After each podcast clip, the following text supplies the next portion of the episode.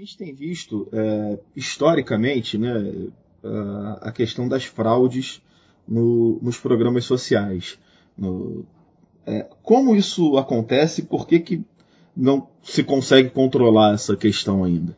A gente tem visto já desde muitos anos né, fraudes em programas sociais. No caso do Bolsa Família, por exemplo, a gente já viu casos de, de famílias em que um beneficiário tinha patrimônio, seja imóvel, seja automóvel, é, que, que, o qualificaria para estar na classe média ou até classe alta e não deveria estar recebendo. Então, nós vemos que há fraudes. Agora, também recentemente, no caso do auxílio emergencial, nós vimos que diversos tribunais de contas apontando que servidores públicos estavam recebendo, servidores públicos municipais e estaduais. A Controladoria Geral da União também fez um compilado e achou que 299 mil servidores ao redor do Brasil estavam recebendo o auxílio emergencial. Então, de fato, a fraude existe e é um grande, uma grande causa de desperdício de recursos. Né? Uh, agora, por que isso acontece? Né? Indo para a pergunta de fato. Nós vemos que é, há problemas no cruzamento de dados, né? cruzamento de bases de dados. Apesar do, do governo federal ter um cadastro único, é, que ajudou a evitar fraudes no passado, é, algumas, alguns casos ainda ele ainda se demonstra pouco efetivo. Por exemplo, quando nós temos servidores públicos recebendo, nós poderíamos ter uma base de dados impedindo os servidores públicos registrados em estados e municípios e até servidores federais de, de estar recebendo esse tipo de benefício, porque obviamente se a pessoa é servidor público tem emprego formal e uma renda mais alta, ela não se enquadra como é, estando na pobreza ou estando desempregada. E a forma de, você, de se corrigir isso seria com, com esse cruzamento e teria outra, teria outra forma, enfim, como, como isso poderia ser feito, na sua opinião? Em termos de prevenção, acredito que a melhor forma seria é, o cruzamento de bases de dados. Isso já está sendo feito, mas está sendo feito a posteriori, né? É, apontando, por exemplo, esse caso da Controladoria Geral da União, CGU, eles pegaram a posteriori que 299 mil servidores estavam recebendo, mas deveriam ser, é, isso deveria ser feito a priori, né, para impedi-los de receber, por exemplo, registrando o CPF desses servidores junto ao sistema e cruzando essas bases de dados. É, é claro que quando nós falamos que 299 mil servidores receberam o auxílio emergencial, nós não estamos dizendo que 299 mil servidores fraudaram o sistema, porque é, alguns podem podem ter sido é, por vontade própria, uma intenção de fraudar, mas muitos, nesses casos, podem ser vítimas de, de, de fraude. É, ou seja, pessoas, é, servidores públicos muitas vezes têm alguns dados publicados em diários oficiais, etc. E isso, eles podem ter sido usados para cometer é, esse tipo de, de, crime, de golpe. É, nós temos também o caso famoso, o caso do filho do William Bonner, né?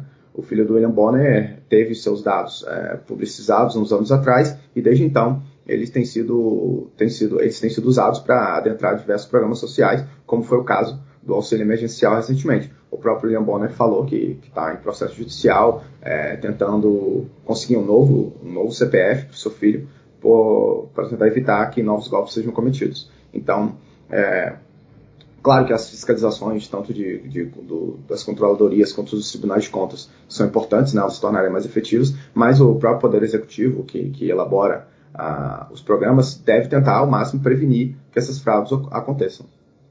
Pois é, muito a gente está discutindo aí, né? A, a, o governo lançou recentemente a proposta do Renda Brasil, que unifica vários programas sociais já existentes. Essa, esse tipo de, de prática ajuda a, no combate à fraude, a unificação desses programas? Sem dúvida, sem dúvida. Inclusive, é, eu mencionei o CAD Único, que foi é, inaugurado em 2001 e foi um pouco antes do, do, do Bolsa Família. Então, é, nós estamos aí passando quase 20 anos dessa última grande reforma dos programas sociais. Então, de fato, acho que é, é tempestivo fazer essa nova reforma com o Renda Brasil.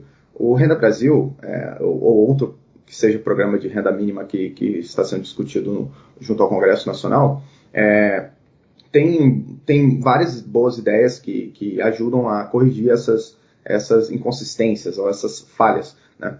Por exemplo, a, a junção, a junção de programas ineficientes. Né? Existem alguns programas que uh, vários especialistas já concordam, já analisam que são ineficientes. Por exemplo, o bônus salarial é, é um que são gastos bilhões de reais e não ajuda a combater a pobreza.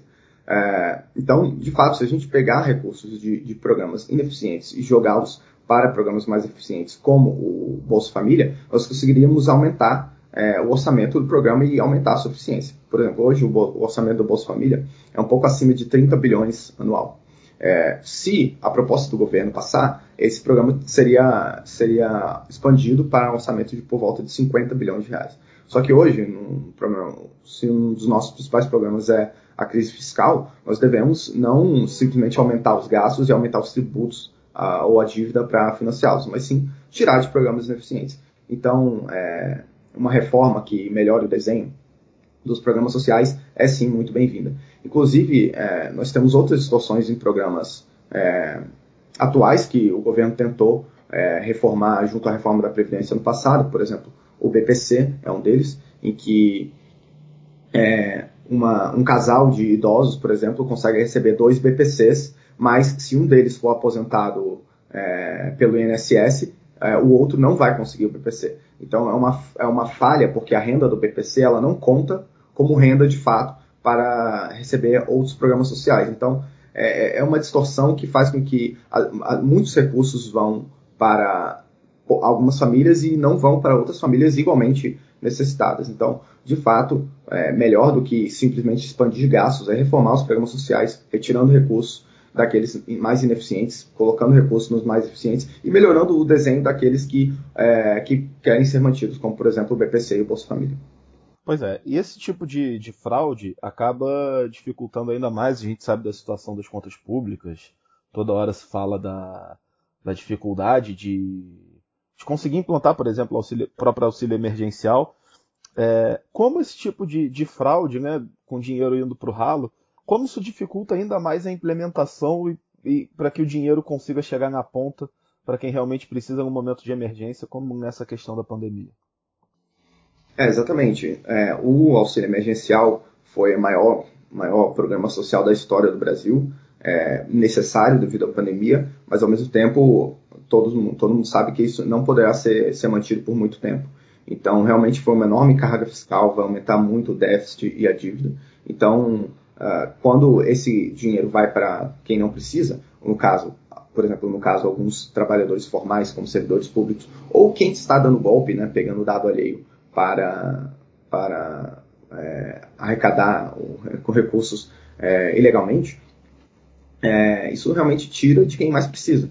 E retira também a possibilidade de aumentar o orçamento dos programas eficientes. Por exemplo, uma das ideias do Renda Brasil, que o governo propõe, é que hoje, hoje quando um beneficiário do Bolsa Família é, adentra o mercado formal, é, consegue um emprego formal, ele sai totalmente do Bolsa Família. E isso pode ser visto como um desincentivo para que ele adentre o mercado formal, para que ele prefira, na realidade, ficar na informalidade para conseguir acumular a renda do trabalho informal e a renda do programa social. Então, um, um das, das correções que o governo pretende com o Renda Brasil é justamente torná-lo, torná o, o Bolsa Família, no caso transformado em Renda Brasil, numa escada, fazendo com que a pessoa que consiga um emprego formal não pare totalmente de receber o, o programa social na, no mesmo momento. É, isso faz com que isso acabe incentivando o, o beneficiário do programa social a entrar no mercado formal. E o Brasil também sai ganhando como todo, porque é, diversas é, pesquisas de mercado de trabalho mostram que trabalhadores formais são mais produtivos que trabalhadores informais. Então, isso ajudaria o beneficiário a conseguir, é, incentivando a conseguir emprego, e ajudaria o país que teria mais trabalhadores no mercado formal, que é o mercado mais produtivo.